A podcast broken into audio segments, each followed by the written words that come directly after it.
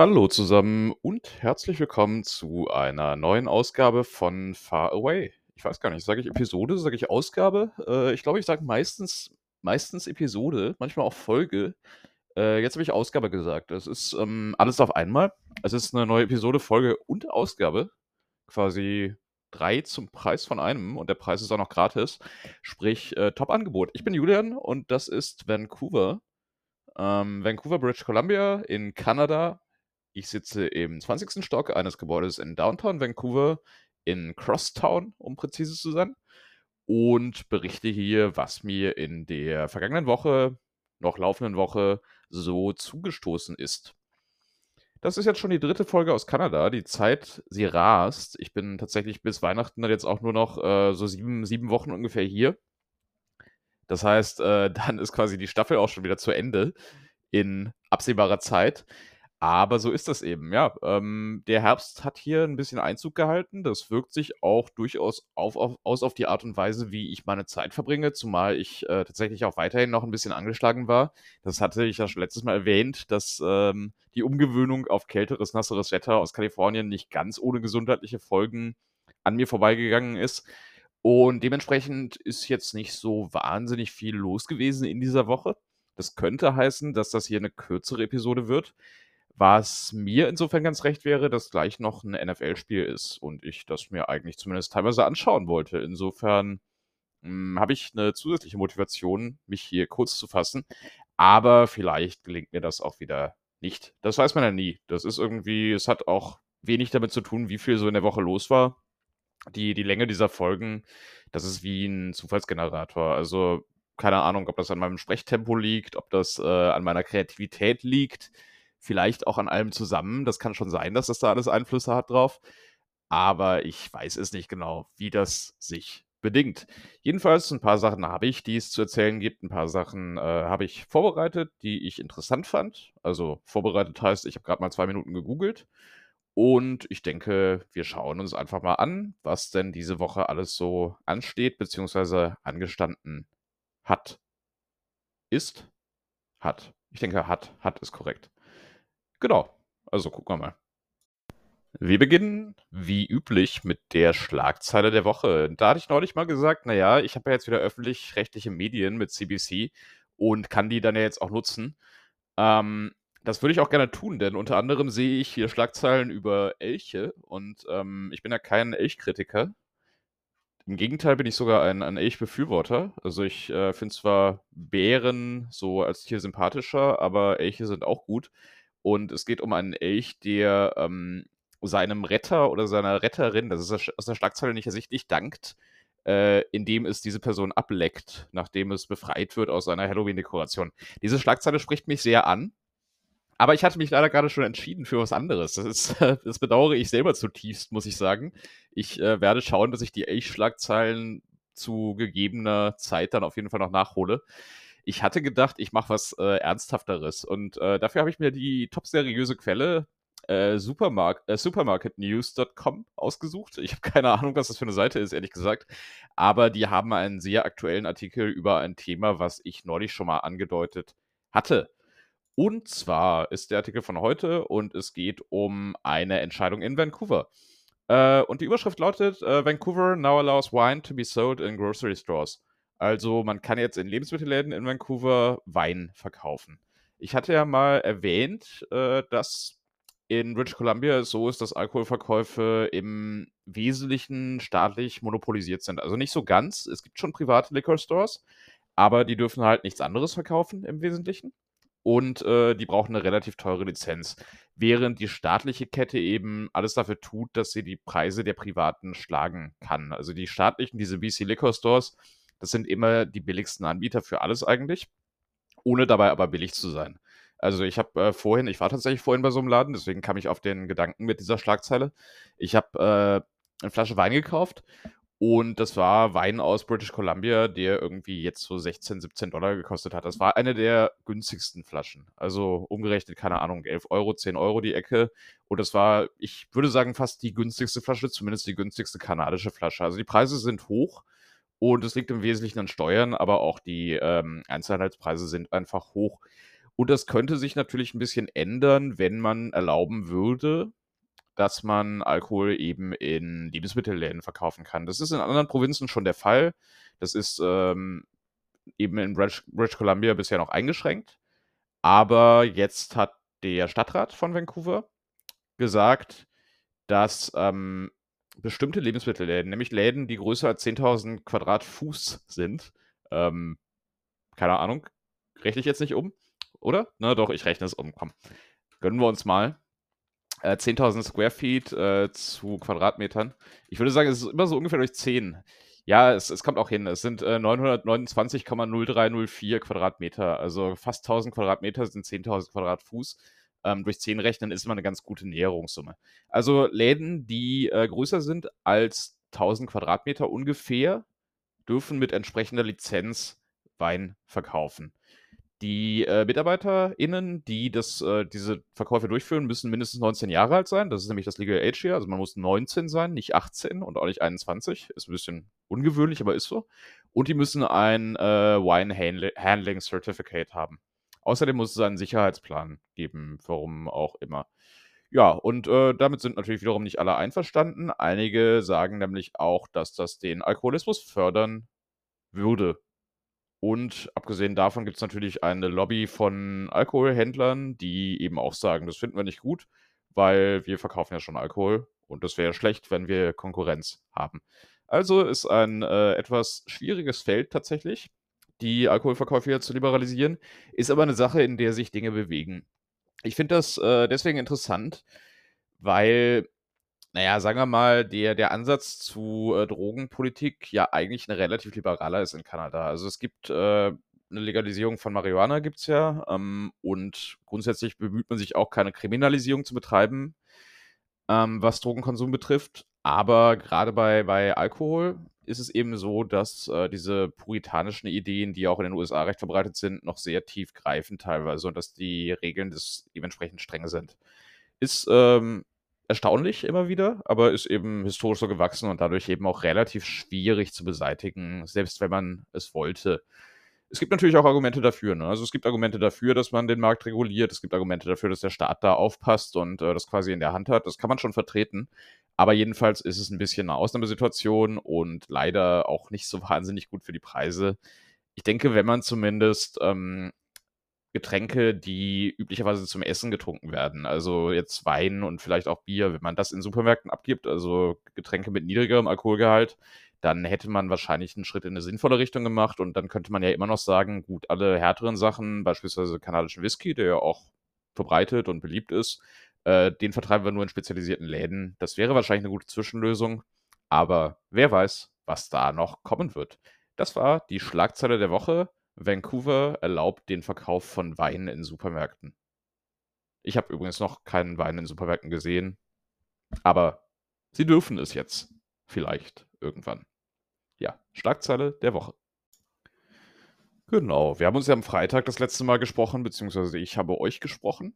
Und äh, ich war ja ein bisschen genervt von technischen Umständen meiner Arbeit hier. Das hat sich ein bisschen verbessert. Also der Server ist jetzt langsam benutzbar, aber es ist immer noch nicht großartig. Also ich glaube, wir sind ja schon sehr weit gekommen in den letzten Jahren, was so Remote-Arbeit und so angeht, aber man muss eben auch schon sagen, es gibt immer wieder Schwierigkeiten, die sich ergeben daraus, dass man irgendwie weit e-, weg ist, dass man eine Zeitverschiebung hat, dass man eben auf Technik angewiesen ist. Es ist immer alles nicht ganz einfach. Also ich mache relativ viel gerade auf dem lokalen Rechner. Und das ist natürlich keine Ideallösung aus Datenschutzperspektive, aus Geheimnisschutzperspektive und solchen Geschichten, aber so ist es halt. Hm, ich glaube, eine der größten Herausforderungen mit diesem Remote-Arbeit, mit diesem in Anführungsstrichen Digital Native sein, wobei ich da ja ein Sonderfall bin wahrscheinlich, ähm, das ist eben diese technische Seite. Also das darf man leider nicht unterschätzen. Hm, das ist die eine administrative Sache. Die andere administrative Sache sind immer Steuern und äh, Arbeitserlaubnisse und solche Geschichten. Aber darüber will ich jetzt gar nicht reden. Ja, jedenfalls hat sich das so ein bisschen gegen Ende der Woche dann gelegt, diese Problematik. Und ähm, ja, konnte ich zumindest erfolgreich einige Mandate bearbeiten. Wir sind noch nicht so richtig weitergekommen mit der Entwicklung des US-Geschäfts, aber zumindest ähm, haben wir mal drüber gesprochen, dass wir darüber sprechen wollen. Und das ist ja eine gute, eine gute Hausnummer schon mal. Hm, und wir werden sehen, wie sich das dann in den kommenden Wochen ergeben wird. Für die Weihnachtsfeier in Stuttgart habe ich immerhin jetzt auch schon zugesagt. Da freue ich mich drauf, dass ich dann die KollegInnen nochmal teilweise persönlich kennenlerne, die ich noch nicht getroffen habe. Und abgesehen davon sind Weihnachtsfeiern ja auch eine nette Angelegenheit. Meine letzte liegt inzwischen auch schon ja, vier Jahre zurück. 2019, vor der Pandemie, war meine letzte betriebliche Weihnachtsfeier. Ja, verbringe ich zwei Tage im Südwesten der Bundesrepublik und ich denke, das wird auch ganz schön. Wettermäßig vielleicht auch nicht ganz so unangenehm wie Berliner Winter, aber in Berlin lasse ich mich danach natürlich auch noch sehen. Ja, ähm, genau, das waren so die restlichen Ereignisse der letzten Woche, wenn man es denn Ereignisse nennen will. Also so ja, wahnsinnig viel war da jetzt am Freitag, nachdem ich das hier aufgezeichnet habe, eigentlich auch nicht mehr los, aber ich musste über den Freitag sprechen, denn sonst würde ich die gesamte Struktur dieses Formats über den Haufen werfen. Denn wir wissen ja alle, dass ich erst die Woche beende, dann eine Rubrik habe, dann zum Wochenende übergehe, dann eine Rubrik habe, dann zur nächsten Woche übergehe und dann, dann geht's alles dahin. Genau. Und äh, daher musste ich jetzt über den Freitag sprechen mit einer gewissen Ausführlichkeit, um so dann wie gewohnt zum nächsten Punkt kommen zu können. Also es hatte alles organisatorische Gründe, wie die meisten Dinge im Leben ja organisatorische Gründe haben. Diese Rubrik, ich wollte es vorher nicht sagen, denn sonst würde ich ja alle ZuhörerInnen schon vor diesem Segment verlieren. Diese Rubrik ist das allseits beliebte Rechtsthema der Woche. Ich hatte ja schon gesagt, dass ich ähm, nicht qualifiziert bin und auch nicht lizenziert bin, in Kanada, in British Columbia rechtsberatend tätig zu sein. Deswegen versuche ich das auch gar nicht erst, sondern beziehe mich auf die Jurisdiktionen, in denen ich praktizieren darf. Das ist insbesondere Kalifornien und das ist nebenbei natürlich ein bisschen Deutschland. Und äh, in diesem Fall wird es überraschenderweise Kalifornien sein und nicht Deutschland. Ich glaube, ein deutsches Rechtsthema habe ich schon sehr lange nicht mehr besprochen und habe ich auch in nächster Zeit nicht vor. Es sei denn, es gibt was, was euch zwingend interessiert und was äh, niemand anders jemals besprochen hat, dann bin ich vielleicht ausnahmsweise auch mal bereit, das zu tun. Ich habe ein bisschen geschaut, was in Kalifornien zuletzt so los war. Das kriege ich ja nicht ganz so hautnah mit gerade. Und äh, da gab es eine Meldung von heute, dass nämlich ähm, äh, Scott Wiener unterwegs war. Scott Wiener ist ein Senator von Kalifornien, den ich gefühlt immer alle fünf Minuten getroffen habe, wenn ich durch die Stadt gelaufen bin. Also man muss immer auch sagen, der gute Mann ist quasi unübersehbar, der ist um die zwei Meter groß und ähm, er ist, glaube ich, sein Wahlkreis ist, glaube ich, auch, also ja, sein Wahlkreis ist äh, unter anderem meine alte Wohngegend gewesen. Insofern war er da recht häufig unterwegs. Hm, ist auch ein sehr netter, netter Mensch und hat ein unfassbares Namensgedächtnis. Also, das ist wirklich, wirklich beeindruckend. Hm, jedenfalls, Scott Wiener hat gemeinsam mit dem Bürgermeister, der Bürgermeisterin von San Francisco, London Breed, ein äh, Gesetz vorgestellt, einen Gesetzesentwurf, der ein äh, Loophole schließen soll, also der ein, äh, quasi ein, eine Lücke in der Gesetzgebung schließen soll, wenn es um ähm, das Aufbrechen von Autos geht, also Diebstähle aus verschlossenen Autos, beziehungsweise wahrscheinlich verschlossenen Autos. Es ist ja so, dass Kalifornien und gerade auch San Francisco extreme Probleme hat mit Einbrüchen in geparkte Autos. Also es wird überall empfohlen, grundsätzlich Wertsachen und auch alle anderen Sachen, die irgendwie äh, wie Rucksäcke oder so aussehen, am besten aus dem Auto mitzunehmen und wenn nicht, dann zumindest so ins Auto zu packen, dass man sie von außen nicht sieht. Denn das Risiko, dass das Auto aufgebrochen wird, ist einfach sehr, sehr, sehr, sehr, sehr real. Also ich kannte auch kaum jemanden mit dem Auto, der oder die da nicht irgendwie schon mal von betroffen war. Ähm, wenn man nicht in der Tiefgarage parkt und selbst wenn man in der Tiefgarage parkt, ist das Risiko nicht völlig ausgeschlossen. Das ist einfach ein Riesenthema leider. Also es ist, ich habe mir das tatsächlich inzwischen auch zur Angewohnheit gemacht und äh, habe es mir auch in Deutschland nicht abgewöhnt. Äh, ich nehme immer meine Sachen aus dem Auto raus, obwohl das in Deutschland ja wirklich, ja, ich weiß nicht. Also in meiner Wahrnehmung hat das nie eine große Rolle gespielt. Kann aber auch sein, dass ich mich da täusche. Ich hatte ja nie ein Auto. Ich habe jetzt einen Führerschein, aber darüber sprechen wir gleich noch. Ähm, ja, und da gab es wohl eine Lücke in diesem Gesetz. Und zwar musste ähm, die Staatsanwaltschaft äh, Beyond Reasonable Doubt, also quasi zur Überzeugung des Gerichts äh, bzw. der Jury beweisen, dass, ähm, dass das Auto verschlossen war. In dem Moment, in dem es gewaltsam geöffnet wurde. Also, man hat quasi gesagt, die, das gewaltsame Öffnen des Autos, beispielsweise Einschlagen des Fensters oder so, reicht nicht aus für den Einbruch. Du musst auch noch beweisen, dass das Auto tatsächlich abgeschlossen war. Denn sonst ist es kein Einbruch. Selbst wenn das Fenster eingeschlagen wurde, ist es halt dann eben, ne? Ist es, ist es nicht klar. Denn man kann in nichts einbrechen, was offen ist. Das war so die, die logische Herleitung. Das äh, sieht äh, Scott Wiener, ähnlich wie London Breed, offenbar ein bisschen anders und ich kann das ein gutes Stück weit auch nachvollziehen. Denn sobald man Mittel benutzt, die man zum Einbrechen nutzt, also sobald man ein Fenster einschlägt, sobald man sich Zugang verschafft auf eine Art und Weise, die ein Einbrechen ist, soll das ein Einbrechen sein, unabhängig davon, ob man sich auch auf andere Weise hätte Zugang verschaffen können, die kein Einbrechen gewesen wäre. Und das halte ich für eine relativ sinnvolle Herangehensweise. Am Ende wenn man beispielsweise eine Haustür hat, die man, äh, die nicht verschlossen ist und die man auch einfach öffnen könnte und die stattdessen aber einschlägt, dann ist das meiner, meinem Rechtsgefühl nach ein Einbruch. Ist völlig egal. Also es gehört ja nicht, es ist ja nicht so, dass ähm, das tatsächliche, die tatsächliche Notwendigkeit einer Einbruchshandlung so eine Art Bedingung wäre dafür, dass ein Einbruch strafbar ist, sondern es geht darum, ob man eingebrochen ist oder es sollte darum gehen, ob man eingebrochen ist. Das bestimmt das Risiko, eben die Größe des Risikos, also offenes Auto, das Risiko, dass irgendwas beschädigt wird, ist geringer. Okay, kann man vertreten, aber es geht ja im Prinzip aus der, aus der, es geht ja im Prinzip um die Art und Weise, wie man sich eben Zugang verschaffen will und nicht um die Art und Weise, wie man sich objektiv Zugang verschaffen müsste. Insofern ist ein nachvollziehbares Projekt. Mein kleines Problem damit ist natürlich, dass ähm, man den eigentlichen Schwierigkeiten, die dazu führen, dass es diese Einbrüche gibt, äh, natürlich nicht mit dem Strafrecht beikommen sollte, idealerweise. Das Strafrecht ist kein ideales Mittel, um soziale Probleme zu lösen. Das Strafrecht ist eigentlich nur ein Mittel, um Extreme zu sanktionieren.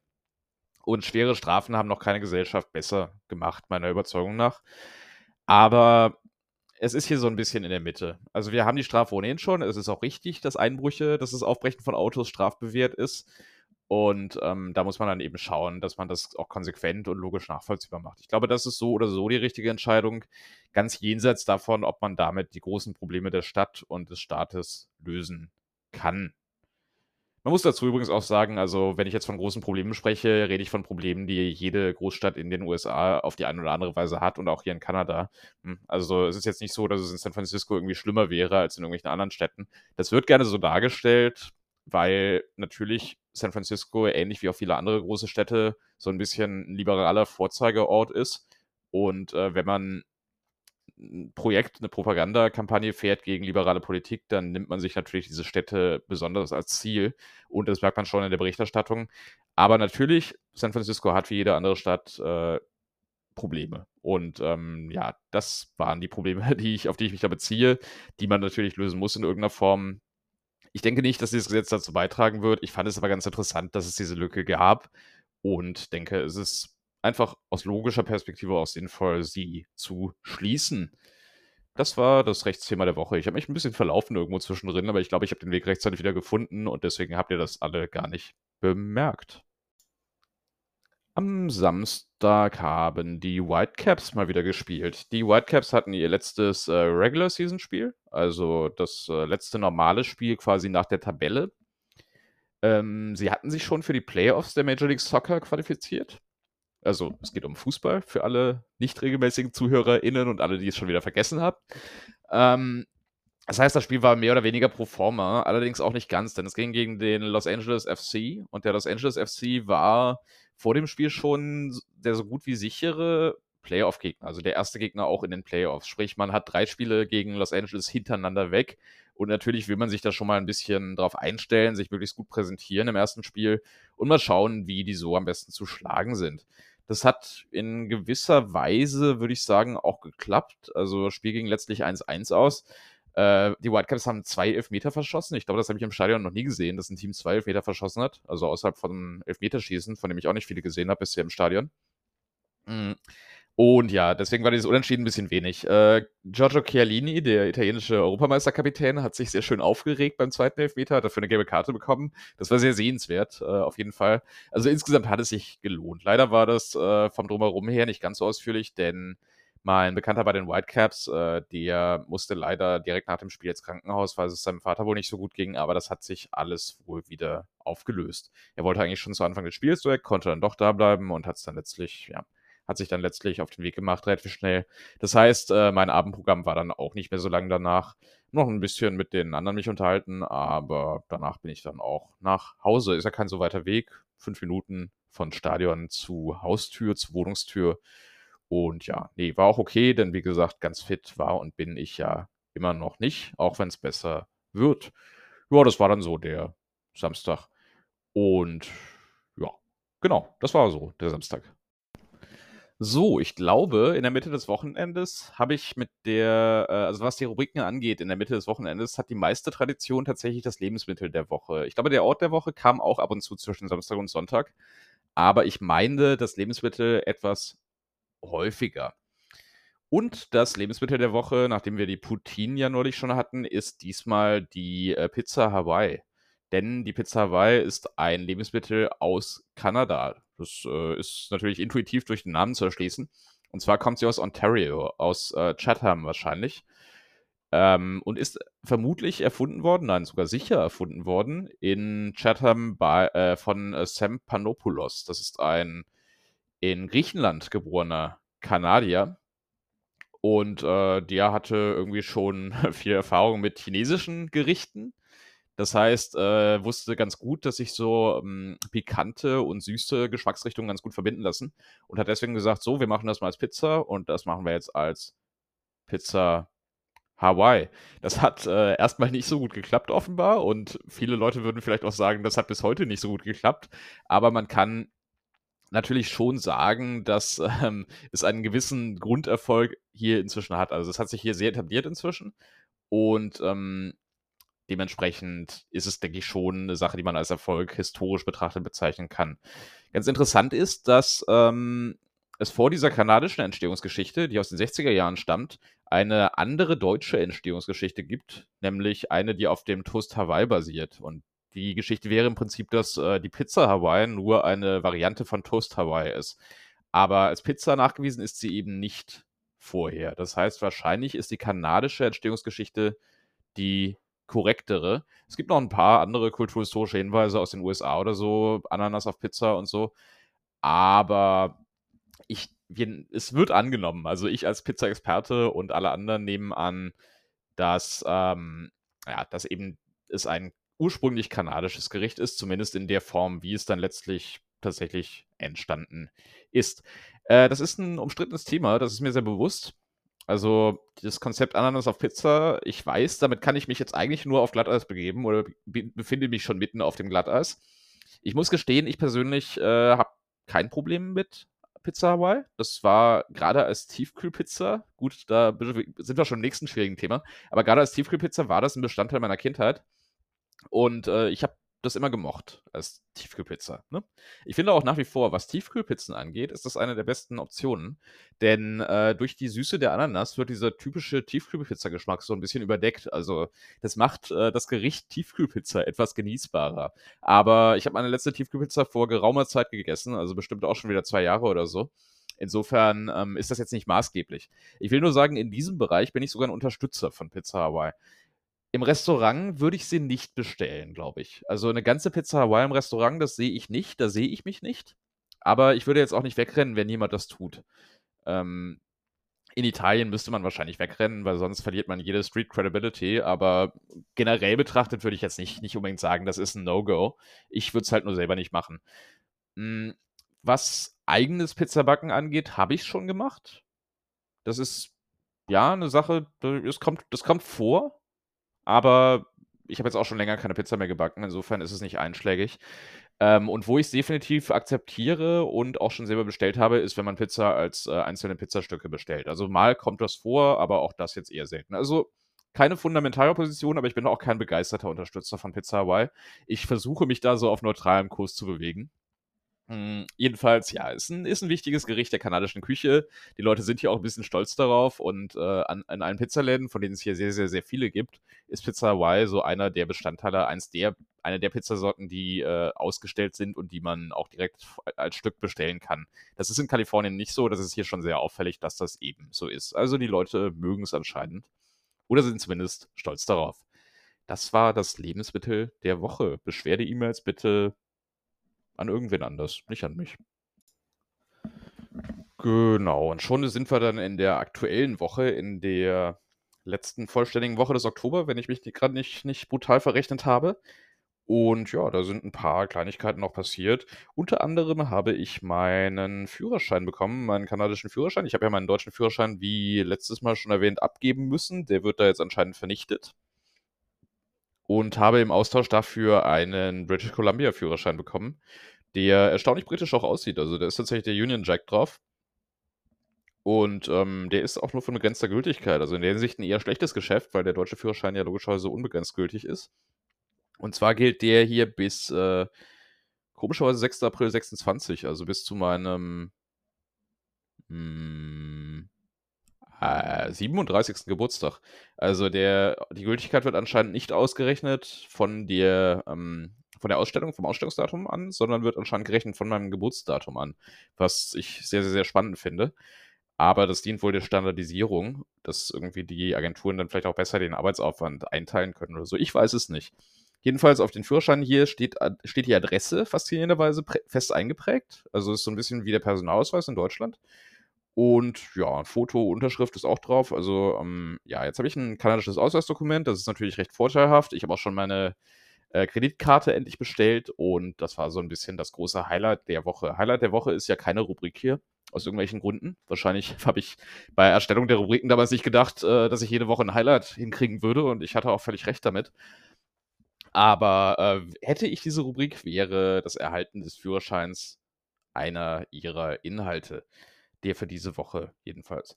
Ja, ansonsten ein bisschen durch den Stanley Park gelaufen bin ich die Woche auch noch und ähm, da wird es jetzt doch schon sehr herbstlich. Also die Bäume sind gerade sehr farbenfroh, das ist recht hübsch, gerade wenn man jetzt zwei Jahre keine richtigen Jahreszeiten gehabt hat.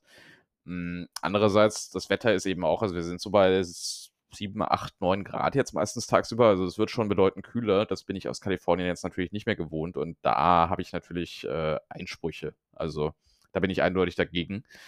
Aber naja, was soll man machen? Dafür habe ich jetzt ab und zu das Schwimmbad auch erfolgreich genutzt. Das ist auf jeden Fall eine ganz nette Angelegenheit. Gerade wenn man morgens vor der Arbeit mal schwimmen geht, ist das sehr nett. Aber auch so, ja, so mittags irgendwie nach den ersten ein, zwei, drei Stunden kann man das auch schon ganz gut machen. Also ja, ich gewöhne mich immer mehr ein. Ich bin jetzt auch schon etwas, etwas über einen Monat in Kanada und immerhin auch schon vier Wochen knapp in diesem Apartment. Und so langsam gewöhne ich mich dran. Ich will nicht sagen, dass ich San Francisco nicht vermisse. Das tue ich schon. Aber es ist zumindest okay hier. Also man kann es hier aushalten. Und naja, wie, wie schon festgestellt, die Zeit geht ja tatsächlich auch erstaunlich schnell vorbei.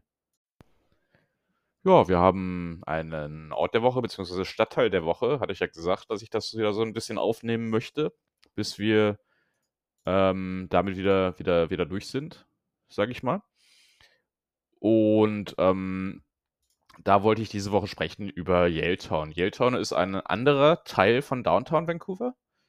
Also letztes Mal hatten wir ja Crosstown, wo ich lebe, und Yaletown ist quasi ein bisschen äh, südlich davon. Yaletown ist eine, ein ehemaliges Industriegebiet, das aber im Zuge der Weltausstellung 86, also um den Dreh, so ein bisschen oder deutlich modernisiert wurde und eben ja diverse Wohngebäude, hohe Wohngebäude bekommen hat. Und ähm, Yaletown gilt als ein Paradebeispiel des sogenannten Vancouverismus. Also Vancouverismus, das ist ein Architektur- und äh, Stadtplanungsphänomen.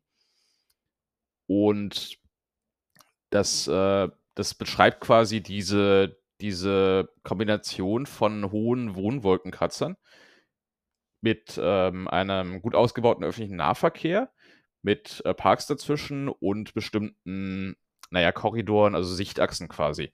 Das ist so ein bisschen, das sind so ein bisschen die Elemente von Vancouverism und äh, Yaletown ist quasi der Beginn dieses ganzen städteplanerischen Ansatzes, in dem man quasi ein Industriegebiet ersetzt hat durch diese Wohnwolkenkratzer mit Parks dazwischen, hat man dafür gesorgt, dass eben diese sehr spezielle, diese sehr spezielle Ästhetik entsteht. Und äh, man hat damals sich eben auch bewusst entschieden, auf Nahverkehr zu setzen, nicht auf Autoverkehr, was eben ein relevanter Unterschied zu den meisten US-Großstädten ist. Yaletown ist ein sehr teurer Bezirk, also die teuerste Gegend von Vancouver, insgesamt gesehen definitiv. Aber auch eine der lebenswertesten, wie man mir so sagt. Also, ich meine, ich finde es hier auch ganz gut, aber da ist wohl noch mal ein bisschen netter. Also, ne, ist halt noch ein bisschen näher zum äh, Seawall, es ist ein bisschen näher zum Stanley Park auch noch ähm, als hier. Also kaum, aber ein bisschen halt. Und äh, ein bisschen grüner ist es auch. Also hier ist ja eher so dieses Messegelände-Feeling mit äh, relativ großen Straßen und drüben in Yaletown sind halt ein paar mehr Parks. Aber das sind Detailunterschiede und ich bin auch relativ häufig in der Gegend. Insofern, Na ja, genau. Also, äh, ist ist so der der Yuppie-Stadtteil, könnte man sagen. So wird er hier auch tatsächlich ausdrücklich genannt. Das ist der Ort, wo, äh, jüngere meist jüngere GutverdienerInnen leben und, äh, dementsprechend luxuriös ist es teilweise auch, aber dementsprechend sind natürlich auch die Mieten. Das ist Yaletown, der Ort der Woche von dieser Woche. Oh, ist eine gar nicht so kurze Episode geworden insgesamt. Wir sind wieder am Ende angelangt. Äh, ich habe nicht mehr so viel zu erzählen. Also die, die Woche war bisher größtenteils Arbeit. Das wird sich am Wochenende hoffentlich ein bisschen ändern. Und ich hoffe, dass es mir dann auch wieder, also dass ich dann auch wieder bei 100% bin, wirklich. Aber wir sind am Ende dieser Episode angekommen mit dem Ort der Woche, mit Yaletown. Und ähm, ja, hat mir wieder Spaß gemacht natürlich. Ich werde es auch pünktlich zum NFL-Spiel schaffen. Ähm, das ist auch sehr, sehr gut. Also eigentlich ist das quasi die perfekte Episode. Es, ist, äh, es hat Spaß gemacht und es ist rechtzeitig zu Ende. Ich hoffe, ihr seht das ganz genauso. Das ähm, würde mich sehr freuen. Wenn es nicht genauso geht, dann ähm, ist das schade, müsst ihr mir nicht mitteilen, dann, dann, dann äh, müsst ihr leider, also dann würde ich euch bitten, dass ihr bitte für euch alleine leidet und das nicht mit mitteilt. Denn dieser, dieses, diese Behauptung, dass geteiltes Leid halbes Leid ist, das ist in diesem Kontext einfach nicht wahr. Wenn ich nämlich vom Leid der ZuhörerInnen nichts erfahre, dann leide ich nicht, ihr aber schon und das muss ich ehrlich gesagt, also das bevorzuge ich ehrlich gesagt. Aber natürlich hoffe ich, dass ihr eigentlich gar nicht leidet, sondern dass äh, ihr begeistert seid nach dieser halben Stunde, die wir gemeinsam verbracht haben. Oder eher ihr mit mir, denn das ist ja doch eher ein asynchrones Format, muss man sagen. Ähm, ja, und abgesehen davon gibt es eigentlich dann auch nichts mehr zu sagen, denn ich habe ja alles gesagt. Es gibt nicht mehr als das, was ich soeben gesagt habe. Ja, wir hören bald wieder voneinander und äh, Mist, das ist jetzt ein bisschen daneben gegangen. Jedenfalls, äh, wir hören voneinander.